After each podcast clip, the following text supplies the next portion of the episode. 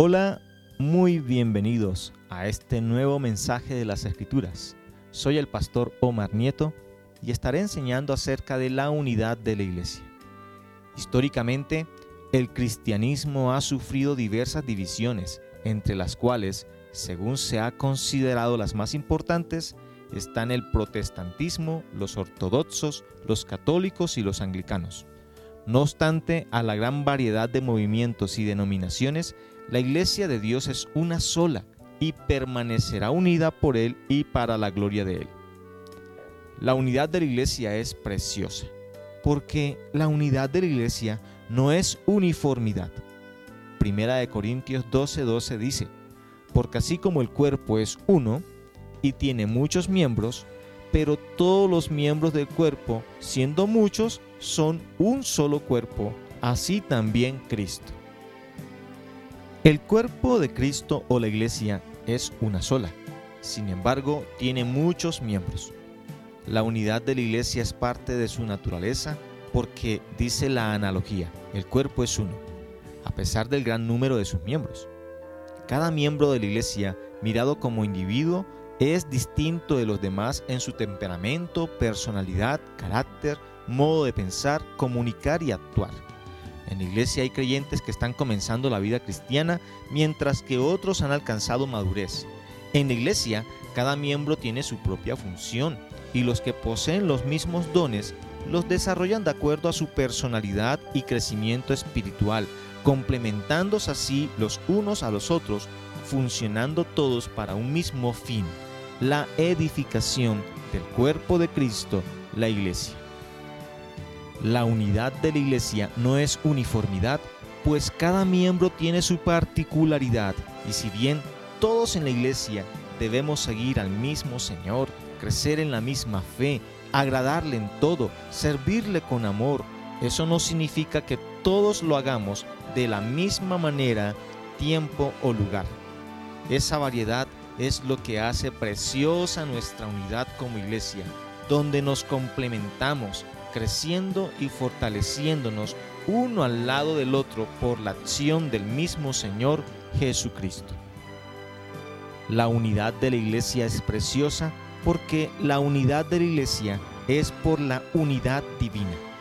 Juan 17, 21 al 23 dicen así, para que todos sean uno, como tú, oh Padre, en mí y yo en ti, que también ellos sean uno en nosotros, para que el mundo crea que tú me enviaste. La gloria que me diste, yo les he dado, para que sean uno, así como nosotros somos uno. Yo en ellos y tú en mí, para que sean perfectos en unidad, para que el mundo conozca que tú me enviaste y que los has amado a ellos como también a mí me has amado. Dios es uno en Trinidad, es decir, en tres personas como el Padre, el Hijo y el Espíritu Santo son personas de la divinidad que se distinguen la una de la otra y a la vez el mismo y único Dios verdadero. Así la iglesia, siendo muchos sus miembros, todos son uno solo, como Dios es uno en tres. Dios no está dividido en sí mismo, pues, siendo una Trinidad, el Padre, el Hijo y el Espíritu Santo son de la misma naturaleza divina. Los tres hacen la obra de Dios, tienen el mismo propósito y plan, su sola gloria. Esto nos ayuda a pensar que la unidad de la iglesia, así como Dios es uno, se manifiesta en que todos sus miembros creen en el mismo Dios, el Dios de la Biblia, quien actúa gloriosamente en ellos, viviendo solo para la gloria de Él. La unidad de la iglesia es por la unidad de Dios. Somos uno como Dios es uno, para su sola gloria, lo que es precioso. La unidad de la iglesia es preciosa porque no es uniformidad, porque es por la unidad divina y también porque la unidad de la iglesia es unanimidad. Efesios 4, 3 al 6 dicen así solícitos en guardar la unidad del Espíritu en el vínculo de la paz, un cuerpo y un espíritu, como fuisteis también llamados en una misma esperanza de vuestra vocación, un Señor, una fe, un bautismo, un Dios y Padre de todos, el cual es sobre todos y por todos y en todos. Unanimidad significa que aunque la iglesia está conformada por muchos miembros todos distintos entre sí, podemos convenir en un mismo parecer, sentir, ánimo, pensamiento, camino, lo cual es muy precioso. Los versículos leídos en Efesios enseñan nuestra unidad como iglesia, un cuerpo, un espíritu, una misma esperanza, un Señor, una fe, un bautismo, un Dios y Padre de todos, el cual es sobre todos y por todos y en todos. No promovemos divisiones porque estamos unánimes en un solo cuerpo, ni manifestaciones extrañas del Espíritu que algunos llaman, porque tenemos el mismo Espíritu. Tampoco falsas esperanzas, porque una sola y verdadera es nuestra esperanza en Dios. No promovemos rebeliones, porque uno solo es nuestro Señor, ni doctrinas antibíblicas, porque una sola es la fe. Tampoco un trato distinto entre los hermanos, porque todos somos miembros de la misma iglesia. No promovemos la idolatría o politeísmo, porque uno solo es nuestro Dios. La unidad de la iglesia es preciosa porque a pesar de las diferencias que existen entre nosotros, siendo hermanos, hijos del mismo Dios, podemos gozar teniendo un mismo sentir, el sentir que es según la naturaleza y propósito del único Dios, el Creador, nuestro Salvador. La iglesia goza de una preciosa unidad a pesar de la diversidad de sus miembros. La unidad de la iglesia es preciosa y también es por Dios porque la unidad de la iglesia es dada por Dios Padre. En Romanos 15, versículos 5 al 6 leemos, Pero el Dios de la paciencia y de la consolación os dé entre vosotros un mismo sentir según Cristo Jesús, para que unánimes a una voz glorifiquéis al Dios y Padre de nuestro Señor Jesucristo. En la Biblia, la unidad de la iglesia se expresa en los siguientes términos. Un mismo sentir, una misma mente, un mismo parecer, el mismo espíritu o ánimo, las mismas pisadas, unánimes, teniendo el mismo amor, sintiendo una misma cosa. Todo lo cual, llevado a la realidad de cada uno de nosotros, entendiendo que cada uno, como se dice por ahí, es un mundo, es bien difícil, pero gracias a Dios, él lo hace posible. Para guardar la unidad a la cual fuimos llamados, se requiere que seamos humildes y pacientes los unos con los otros. En la iglesia no siempre se hará lo que uno cree, piensa o quiere, y eso a veces nos puede causar molestia, rabia, tristeza o frustración, pero es más importante mantenernos en la unidad cristiana.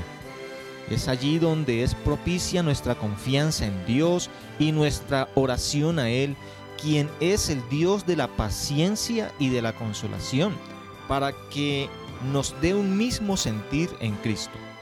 El bien corporal de la iglesia es con guardar su unidad, lo que es mucho más importante que nuestro propio confort o agrado, porque guardar la unidad de la iglesia es agradable a Dios. La ayuda que requerimos para estar unánimes viene de Dios. Debemos rogarle nos ayude a guardar la unidad, porque la unidad de la iglesia es dada por Dios. La unidad de la iglesia es por Dios porque la unidad de la iglesia es por la gloria dada por Cristo, el Hijo de Dios. Juan 17, 22 dice, La gloria que me diste, yo les he dado, para que sean uno así como nosotros somos uno. Estas son palabras de Jesús. La unidad de la iglesia también es posible por Cristo. ¿Qué hizo Él para que la unidad de la iglesia fuera posible? Se despojó a sí mismo. Siendo uno con Dios, Cristo compartía la misma gloria de Dios, pero venido en carne al mundo, se hizo como uno de nosotros, humillándose a sí mismo, haciéndose obediente hasta la muerte en la cruz, mediante la cual pagó la deuda de nuestros pecados, ofreciendo al mundo la redención por la fe en Él, de modo tal que todo aquel que cree en Él es salvo, y unido a su iglesia para ser parte de los santos, con los que tienen y aguardan la misma esperanza de gloria, como ahora Cristo lo está en gloria. El precio que Cristo pagó por nuestra unidad como iglesia fue muy alto, pero de otro modo no hubiese sido posible. Hoy estamos unidos en Él, por Él y para Él. Así que, en la medida que alguien crea en el Señor y siga sus pisadas, aquel ejemplo de humildad, de servicio, de sacrificio, no estimándonos superiores a los demás, ni mirando por lo de nosotros nada más, sino también por el bienestar de los otros, disfrutaremos la unidad que tenemos en Él. La unidad de la iglesia es por Dios, porque la unidad de la iglesia es por el bautismo del Espíritu Santo. Primera de Corintios 12:13 dice, porque por un solo Espíritu fuimos todos bautizados en un cuerpo, sean judíos o griegos, sean esclavos o libres, y a todos se nos dio a beber de un mismo Espíritu. El bautismo por el Espíritu es una de las doctrinas bíblicas que hoy día se enseña mal por muchos.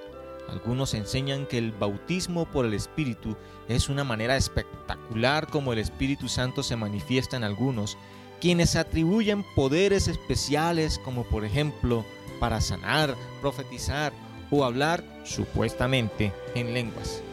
Si esto fuera el bautismo por el Espíritu, no habría unidad en la iglesia, porque quienes profesan poseer estos poderes se creen superiores a los demás, más ungidos, más espirituales, y son solo unos pocos, que en todo caso hasta pagan grandes sumas de dinero a otros, que se creen mucho más superiores para aparentemente adquirirlos. Lo que realmente es el bautismo por el Espíritu es la obra que hace el Espíritu Santo de sumergir o incorporar o introducir al creyente en el cuerpo de Cristo, que es la iglesia, cualquiera que sea su nacionalidad o condición. Al hacernos partes del mismo cuerpo, el Espíritu Santo hace posible que la iglesia sea una y tenga unidad.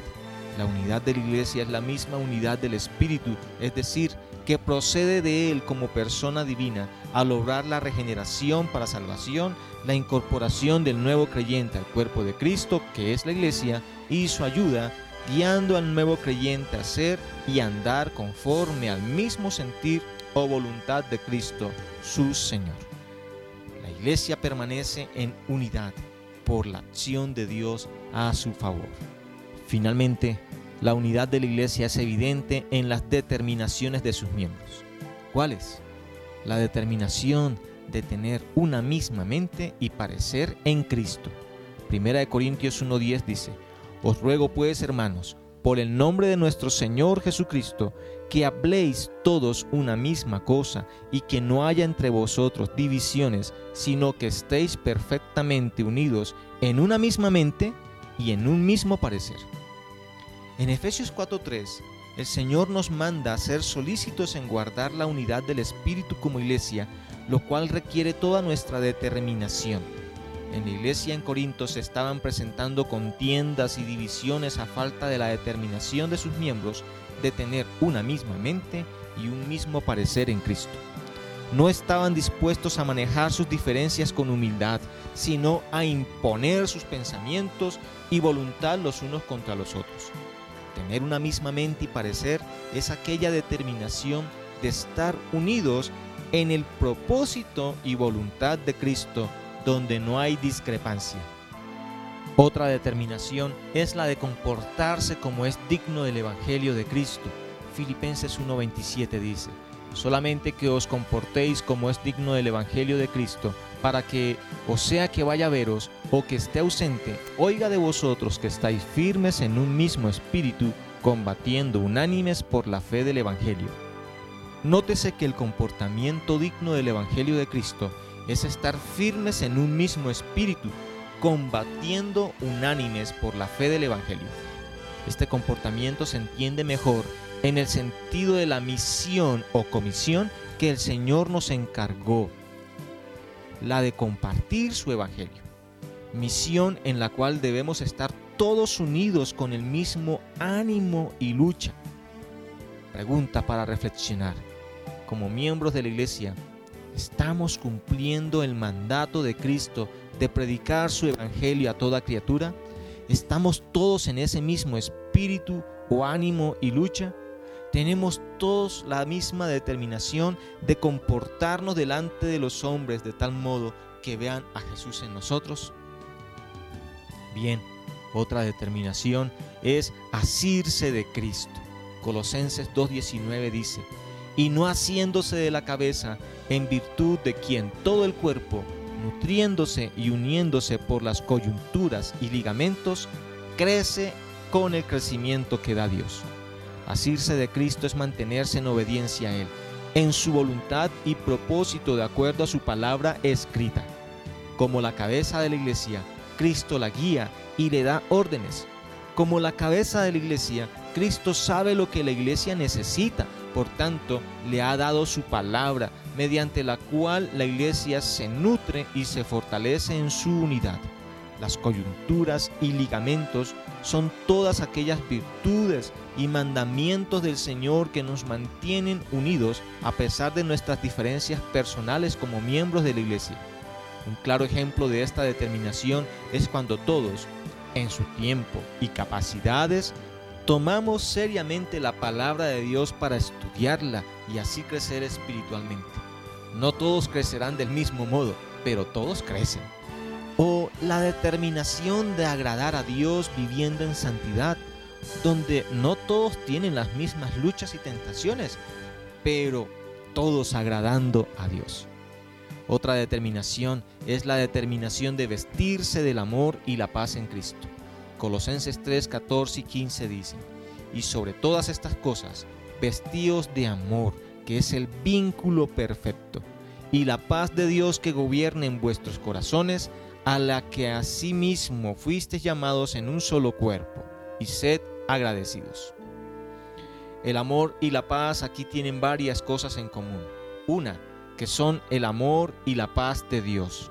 Dos, que ambas se relacionan por el bien que producen. El amor cristiano es el vínculo perfecto, es decir, que nos permite disfrutar nuestra unidad como iglesia, porque tal amor procura el bien de todos.